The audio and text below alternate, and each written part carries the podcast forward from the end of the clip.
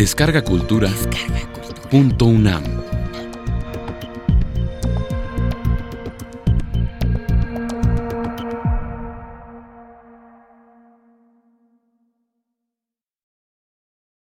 Proust y la estética impresionista. Curso impartido por la doctora Luz Aurora Pimentel durante abril de 2015 en la sala Carlos Chávez del Centro Cultural Universitario, dentro del programa grandesmaestros.unam. Módulo 3. Marcel Proust, poeta de la luz. Primera parte. Con respecto a lo que vimos sobre estas maravillosas marinas casi cinematográficas que pasan por la ventana de la habitación de Balbec, que pasan y vuelven a pasar por todas las vitrinas de los libreros en esa habitación. Quisiera simplemente cerrar ese análisis con ciertos elementos que me parecen sumamente importantes. Porque a lo largo de 422 páginas y de manera intermitente, la habitación del narrador se ha llenado de marinas, de cuadros cambiantes y fugitivos del mar, cuadros sobre cuadros, reflejos sobre reflejos, desplegados en el tiempo, girando incesantemente en torno a un mismo espacio, mirados desde una misma ventana, reflejados en los cristales de los libreros, refractados en la conciencia del contemplador y en la nuestra, lectores, se trata de una verdadera galería de la imaginación. Al final de esta secuencia intermitente, el espacio se concentra en un solo punto, la conciencia del narrador, cual péndulo de Foucault, de mirada, péndulo Foucault de la mirada, inmóvil, tendido sobre la cama, rodeado por todas partes de imágenes del mar. Así, por el milagro de la imaginación, esa habitación se ha convertido en una especie de linterna mágica marina, un punto fijo en el espacio que nos ha permitido hacer, en sus incesantes giros, en la irisación de sus infinitos rayos de luz, un viaje variado e inmóvil a través del accidentado paisaje de las horas, de los días, de los meses. Y con esto termino el análisis del el mar en Malbec, que está representado no como la representación directa del mar, no como una descripción directa del mar, sino como una descripción mediada por metáforas, si recuerdan la metáfora recíproca de el mar y la montaña, y mediado asimismo por un modelo de la pintura que hace que los objetos de la historia, de la trama, constituyan cuadros que permiten construir en cada descripción un cuadro posible, figurados estos como cuadros ya sea de Whistler, de Manet, de Monet, de Harrison, etc. Lo que voy a hacer hoy es irme a las marinas del Stier. ¿Quién es el Stier? Ya lo he estado apuntando en varias ocasiones. El Stier es el pintor de ficción de esta obra. No aparece sino en A la sombra de las muchachas en flor y específicamente en Balbec. Por lo menos no aparece con su rostro y personalidad de pintor famoso hasta que llegamos a Balbec. Este pintor, de una sabiduría excepcional, está modelado sobre muchos pintores en la época, como ya lo he apuntado anteriormente, y en especial Moreau, Manet, Monet, Whistler, Helleu y otros, incluyendo Harrison. Pero lo interesante de este pintor de ficción es que es un pintor que tiene cuadros, cuadros que se nos describen, que tiene etapas, etapas de las que se nos habla críticamente por medio de la referencia a revistas igualmente de ficción que juzgan y valoran su obra, que la clasifican, que la dividen en ciertas etapas y que le dan una consistencia y una densidad de realidad todavía mayor a este pintor de ficción, puesto que otros hablan de él, puesto que incluso Solá escribe un manifiesto en su favor, en favor de su pintura, con lo cual ya está dado el guiño al lector para que veamos en este personaje de ficción el Stir a Manet. De la misma manera que Solá apoyó la pintura y defendió la pintura de Manet con una carta, con un manifiesto, de la misma manera, al hacer que en la ficción el mismo Solá haga un manifiesto a favor de el Stir, nos indica hasta qué punto uno de los modelos que sigue Proust para la constitución ficcional de este personaje es precisamente Manet. Allí en Balbec, Marcel, el narrador, y su amigo, Saint-Loup, conocen a este pintor y se interesan en él y en su taller. Antes de conocerlo, ya han visto revistas de crítica de arte en el Gran Hotel de Balbec que de alguna manera nos introducen a este pintor mucho antes de conocerlo. Y las etapas de El Stir corresponden a esos diversos pintores de los que estaba hablando. Lo primero que hace al llegar de visita al taller del Stir en su casa de Balbec es proponernos la poética impresionista de este pintor. Ahí en el taller del Stir el narrador contempla una serie de obras que curiosamente no son aquellas de las que hablaba la revista de arte que leyeron en el hotel. Y dice, la mayoría de los lienzos que me rodeaban no eran aquella parte de su obra que más ganas de ver tenía yo, porque me interesaban sobre todo su primera y segunda maneras lo que más abundaba en su estudio eran marinas hechas en Balbec. Sin embargo, yo vi muy claro que el encanto de cada una de esas marinas consistía en una especie de metamorfosis de las cosas representadas, análoga a la que en poesía se denomina metáfora. Y que si Dios creó las cosas al darles un nombre, ahora el Stir las volvía a crear quitándole su denominación o llamándolas de otra manera. Los nombres que designan las cosas responden siempre a una noción de inteligencia ajena a nuestras verdaderas impresiones y que nos obliga a eliminar de ellas todo lo que no se refiera a la dicha noción. Me había sucedido muchas veces en el hotel de Balbec que gracias a un efecto de sol Tomaba yo la parte más sombría del mar por una costa lejana, o me quedaba mirando con gran satisfacción una zona azul y fluida, sin saber si era de mar o de cielo. Enseguida mi inteligencia restablecía entre los elementos aquella separación que la impresión aboliera. Así, me sucedía en París que en mi cuarto oía rumor de disputa y alboroto antes de referir a su causa. Por ejemplo, el rodar de un coche que se iba acercando, aquel ruido del que eliminaba entonces las vociferaciones agudas y discordantes que mi oído percibió indubitablemente, pero que mi inteligencia sabía bien que no las causaba un coche. Pero la obra del Stier estaba hecha con los raros momentos en que se ve la naturaleza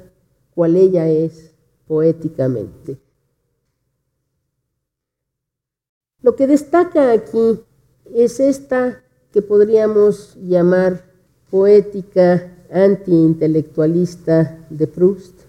que valora por encima de todo la impresión y tras la impresión original el trabajo de la inteligencia está en poderla esclarecer, en poder encontrarle un equivalente espiritual.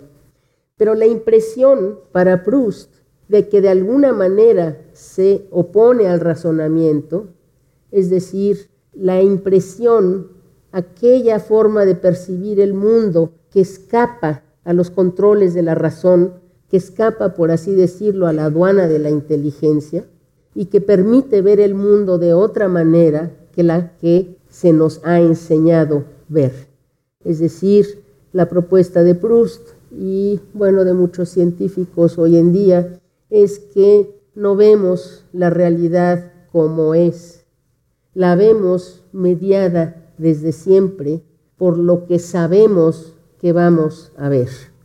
Es decir, nuestra percepción del mundo es una percepción aprendida, una percepción recordada. Y aquí invoco el trabajo de un neurobiólogo, premio Nobel en 89, que se llama Gerald Edelman, que tiene un título en sus investigaciones neurobiológicas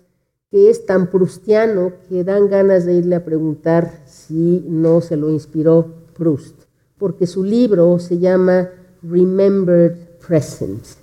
ese presente recordado. Toda la teoría y toda la investigación corre sobre las líneas de que lo que percibimos, lo percibimos con forma y significación debido al cableado neuronal previo que nos ha dado la experiencia de percibir los objetos del mundo. Los objetos del mundo no son algo que percibamos directamente o sin mediación, están mediados por un dato de cultura, por un aprendizaje. Aprendemos a ver objetos más que vemos objetos. El trabajo de un Stier y, por ende, de toda la escuela impresionista de pintura y más allá del propio Proust, es darle valor a la impresión como la posibilidad de ver el mundo de otra manera, ver el mundo escapando a los esquemas racionales y de conocimiento que nos han enseñado a ver las cosas de una cierta manera y no de otra. A veces nuestra visión del mundo casi podría decirse que es lineana, que uno no ve una flor,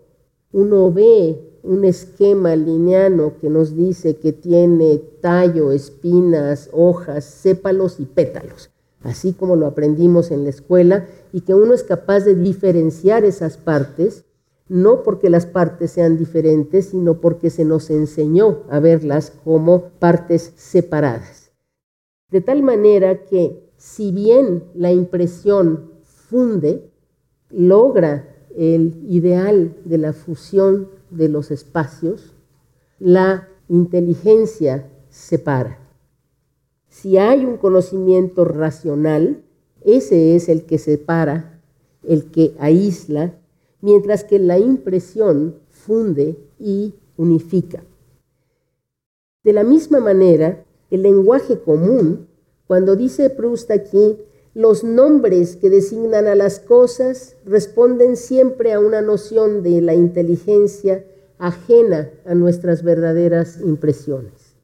De tal manera que el lenguaje y sobre todo los sustantivos comunes lo que hacen es quitarle, arrancarle la raíz a la impresión original de nuestra experiencia para sustituirla por una fácil comunicación social con el otro. Es un poco lo que les hablaba la vez pasada de que si yo digo caballo, caballo es una palabra que nos permite comunicarnos a todos y que todos sabemos de lo que estamos hablando y que sin embargo cada quien tiene una experiencia vivida o no de lo que es un caballo. De tal manera que ese lenguaje común que nos unifica a nivel social, lo que hace es eliminar todo lo que no se refiera a la impresión más auténtica, la deja, por así decirlo, sin raíces. De acuerdo con esta poética que el narrador adjudica a Elstir, nos presenta un cuadro. La segunda parte del texto que acabo de leer dice, el esfuerzo que hacía el Stier por despojarse en presencia de la realidad de todas las nociones de su inteligencia era doblemente admirable, porque ese hombre que antes de pintar se volvía ignorante, se olvidaba de todo por probidad, porque lo que se sabe no es de uno. Tenía precisamente una inteligencia excepcionalmente cultivada. Es decir, para el Stier y para Proust en espejo, la impresión lo es todo, la inteligencia viene después. Lo que uno sabe de antemano es un conocimiento incompleto, plano, que no tiene la densidad de una experiencia vivida, de una verdadera sabiduría. Leo la descripción de uno de los cuadros de el Stier.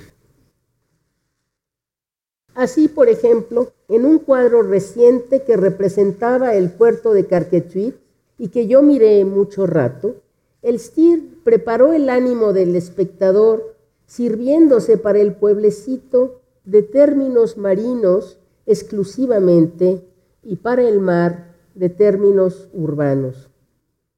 Por aquí las casas ocultaban una parte del puerto,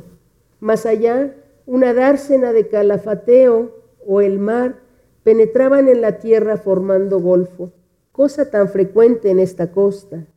Al otro lado de la punta avanzada en que estaba emplazado el pueblo,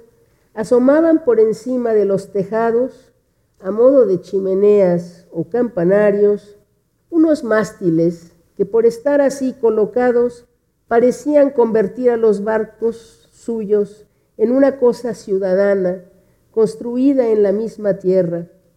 Esa impresión aún se afirmaba con otros barcos, formados a lo largo del muelle, pero tan apretados y juntos, que los hombres hablaban de uno a otro barco sin que se pudiese distinguir la separación entre las embarcaciones ni el intersticio del agua. Así que esa flotilla parecía una cosa menos marina que las iglesias de Crickbeck, por ejemplo, las cuales allá lejos, ceñidas de mar por todos lados, porque se las veía sin la ciudad que estaba al pie, entre una vibración de sol y olas, hubiérase dicho surgían de las aguas y que hechas de yeso o espuma, encerradas en el ceñidor de un arco iris versicolor, formaban parte de un cuadro místico e irreal. En el primer término de la playa, el pintor había sabido acostumbrar a la vista a no reconocer frontera fija, demarcación absoluta entre tierra y océano. Había unos hombres empujando barcas para echarlas al agua, que lo mismo corrían entre las olas que por la arena, y esa arena mojada reflejaba los cascos de las embarcaciones como si fuese agua. Ni el mar siquiera asaltaba la tierra irregularmente, sino con arreglo a los accidentes de la playa, que con la perspectiva aún eran más variados, de tal modo que un barco en plena mar, semioculto por las obras avanzadas del arsenal, parecía que bogaba por medio de la ciudad. Unas mujeres cogían quisquillas entre las peñas y como estaban rodeadas de agua, y la playa formaba una depresión casi al nivel del mar, pasada la barrera circular de rocas en los dos lados más próximos a tierra, habríase dicho que se hallaban en una gruta marina dominada por las olas y las barcas, milagrosamente abierta y resguardada en medio de las separadas ondas. Si todo el cuadro daba impresión de los puertos donde el mar entra en la tierra y la tierra es ya marina y la población anfibia, la fuerza del elemento marino estalla por todas partes. Junto a las rocas, en la boca del muelle, donde el mar estaba movido, advertíase por los esfuerzos de los marineros y la oblicuidad de las barcas, inclinadas en ángulo agudo, en contraste con la tranquila verticalidad de los almacenes, de la iglesia y de las casas del pueblo, en el que entraban unas barcas mientras que otras salían a la pesca, que las embarcaciones trotaban rudamente por encima del agua, como a lomos de un animal rápido y fogoso,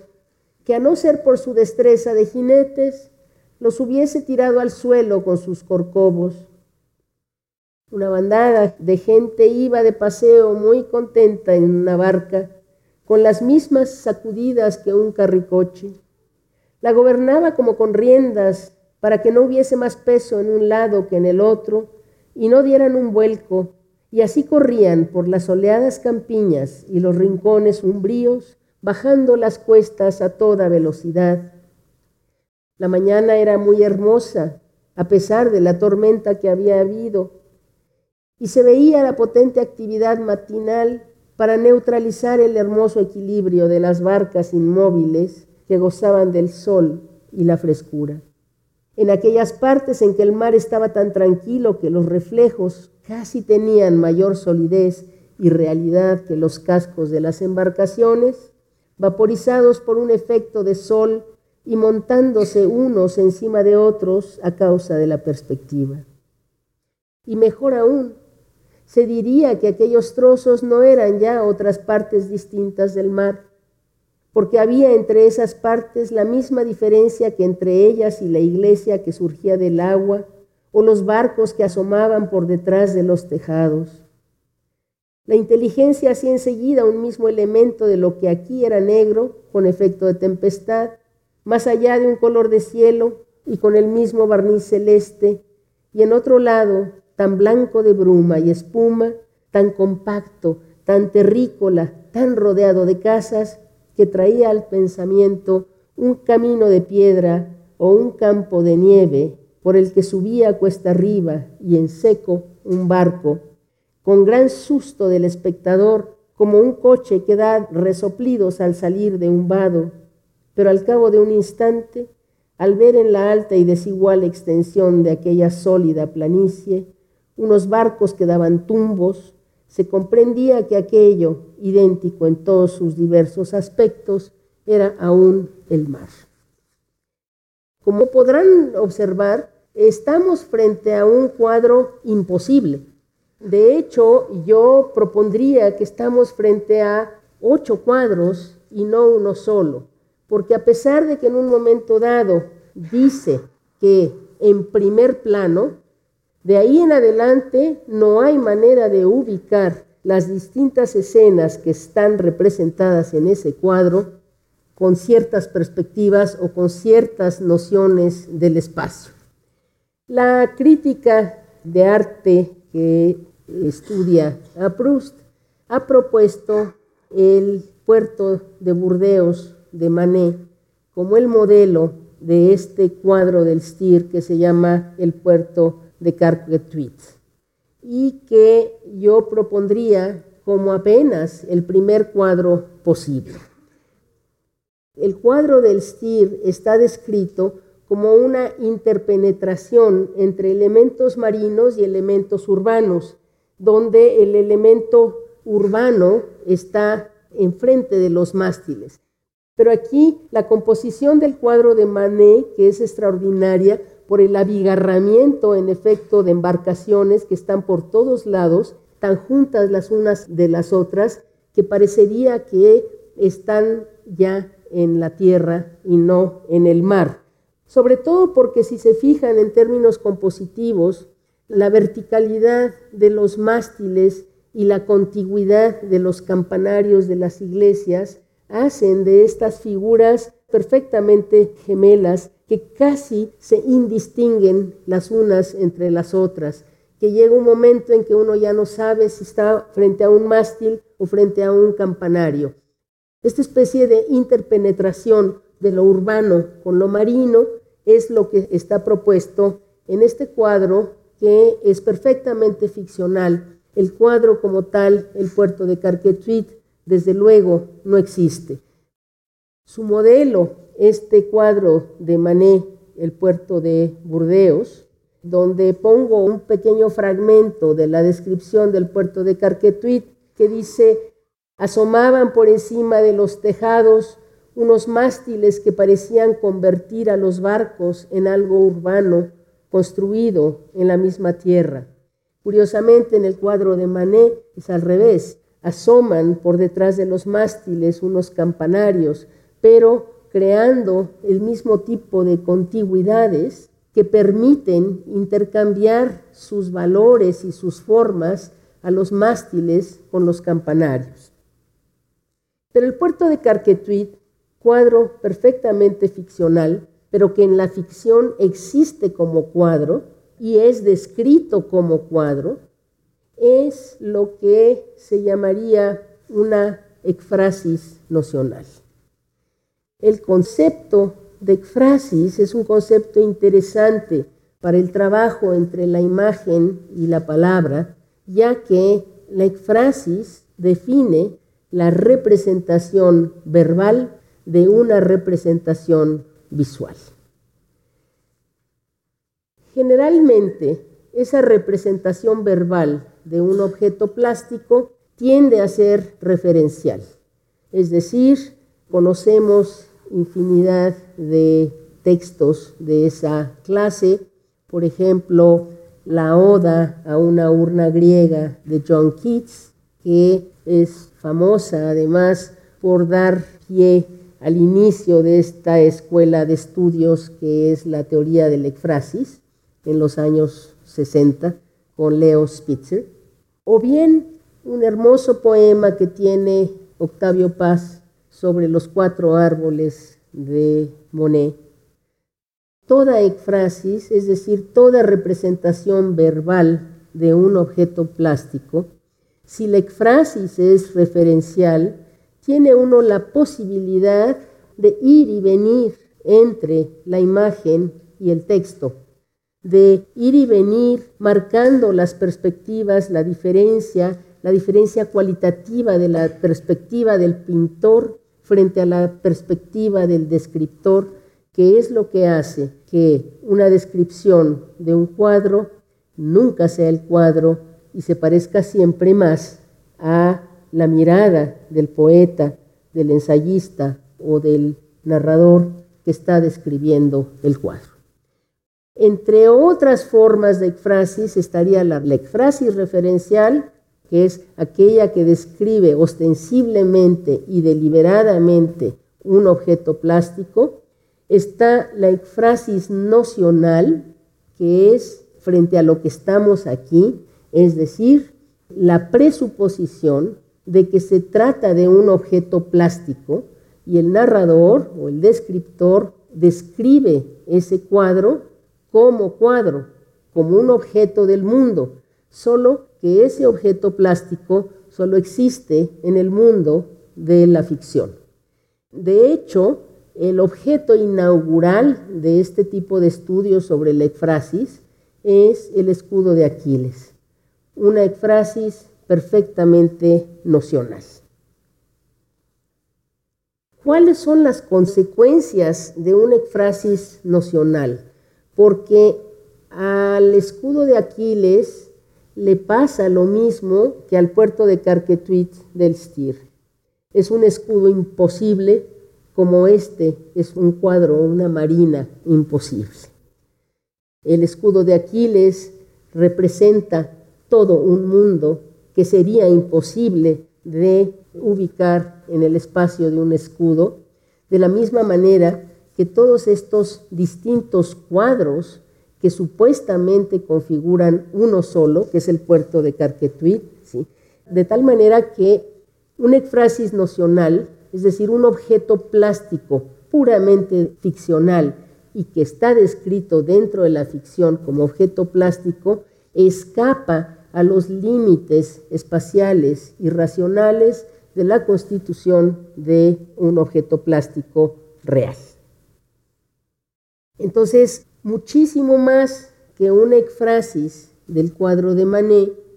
el puerto de Carquetuit de El Stir es un cuadro múltiple, tanto por los planos como por la relación entre los subtemas.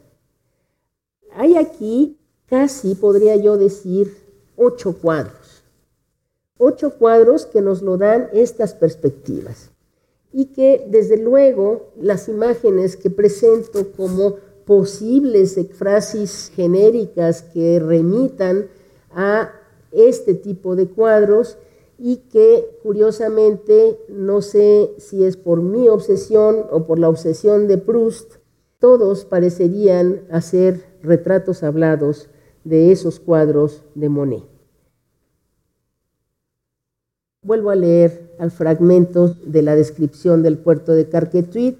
cuando dice que los barcos estaban tan apretados unos con otros que los hombres hablaban de uno a otro barco como si estuvieran en las ventanas de sus casas, sentados en las orillas de los barcos, hablándose de barco a barco, como quien se habla de edificio a edificio. Todo este abigarramiento, por así decirlo, más las imágenes cruzadas, las metáforas cruzadas de lo marino y de lo urbano, están presentes sin duda alguna en el cuadro de Manet. Pero después, en un momento, cuando dice, en el primer término de la playa, el pintor había sabido acostumbrar a la vista a no reconocer frontera fija, demarcación absoluta entre tierra y océano. He aquí otra vez este ideal de la fusión de espacios que solo se cumple con la autenticidad de la impresión de que no hay separación entre la tierra y el agua y que por lo tanto había unos hombres empujando barcas para echarlas al agua que lo mismo corrían entre las olas que por la arena y esa arena mojada reflejaba los cascos de las embarcaciones como si ya fuera agua. Este cuadro de Monet de 1864 se llama Arrastrando una embarcación a la orilla de la playa en Honfleur, donde en efecto las sombras no solo de la embarcación, sino de los hombres que están jalando la embarcación hacia la orilla de la playa, ya no sabe uno casi dónde empieza la arena y dónde termina el agua. Pero más allá, cuando se nos habla de unas mujeres, fíjense, unas cuantas líneas más abajo, dice, unas mujeres cogían quisquillas entre las peñas y como estaban rodeadas de agua, y la playa formaba una depresión casi al nivel del mar. Pasada la barrera circular de rocas, habríase dicho que se hallaban en una gruta marina dominada por las olas y las barcas. En términos perspectivales, esto es imposible en relación con un mismo cuadro, puesto que si en el primer plano estarían estos hombres arrastrando una barca hacia la orilla, ¿Dónde cabrían unas mujeres en un lugar deprimido del mar buscando conchas. Es decir, la interioridad del cuadro que se crea verbalmente es tal que casi podríamos decir que es más cinematográfico que meramente pictórico. Es decir, las muchachas que andan recogiendo conchitas en la arena, en un lugar deprimido, rodeadas de rocas, nos habla de la necesidad de una mirada en zoom para poder penetrar en ellas y dejar la perspectiva abierta de estos hombres que están jalando la embarcación hacia allá. Casi al final de la descripción nos habla también de en aquellas partes en que el mar estaba tan tranquilo que los reflejos tenían mayor solidez y realidad que los cascos de las embarcaciones. Fíjense, nos habla de partes de este cuadro, pero es que tendría que ser un cuadro gigantesco, con el mar, el mar tormentoso, oscuro, que había habido una tormenta anteriormente, el mar que está tan calmado que casi parece un lago, claro, esto es Argenteuil de 1875, es el cuadro y es Argenteuil.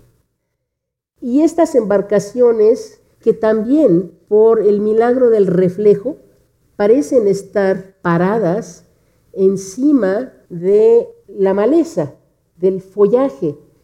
Una vez que ha sido esa nuestra impresión y restablecemos por medio de la razón que seguramente ese es el reflejo del follaje, es decir, esto que parece casi como los lirios que luego están en Xochimilco, ¿verdad? Y que ya casi son más terrenos, son como aquel parter celeste de los nenúfares de Monet que vimos la vez anterior. Pero esto que parecería ser sólido en el agua no es probablemente más que reflejo de este follaje. De la misma manera que estos mástiles y donde se acaba el casco de la embarcación y dónde empieza su reflejo, es muy difícil de decidir. Y podemos inventar una serie de estrategias interpretativas en la que, en efecto, esto sea sólidamente lirios, es decir, sólidamente vegetación que está en el agua y no reflejo, y que eso es lo que separa el casco de su reflejo. Pero como ven, el impresionismo opera de esta manera, opera con reflejos, opera poniendo a la luz en un primerísimo plano, de tal manera que nuestra percepción de los objetos, al no estar separado por demarcaciones, tiende a una ambigüedad de la mirada y a una ambigüedad interpretativa considerable. Ahora bien, otra característica de este cuadro imposible es su temporalización. La temporalización del espacio descrito, que por otra parte es característico de toda ekfrasis, por ser representación verbal de un objeto plástico, tiende a una deriva narrativa. Cuando tenemos a la mitad del texto que dice, la mañana era muy hermosa a pesar de la tormenta que había habido. Gracias a la lengua y a la pintura figurativa nos propone la posibilidad de una narrativización de un objeto aun cuando éste sea estático. En este cuadro, el cuadro de pronto se anima porque tiene un pasado. La noche anterior hubo tormenta y ahora están saliendo muy contentos, a pesar de la tormenta que había habido, y se veía la potente actividad matinal para neutralizar el hermoso equilibrio de las barcas inmóviles que gozaban del sol y la frescura. De tal manera que estos que se van a pasear, los vemos como desesperadamente tratan de controlar el barco, que había habido una tormenta la noche anterior, es decir, que había una serie de acciones que le dan a este cuadro pasado y futuro.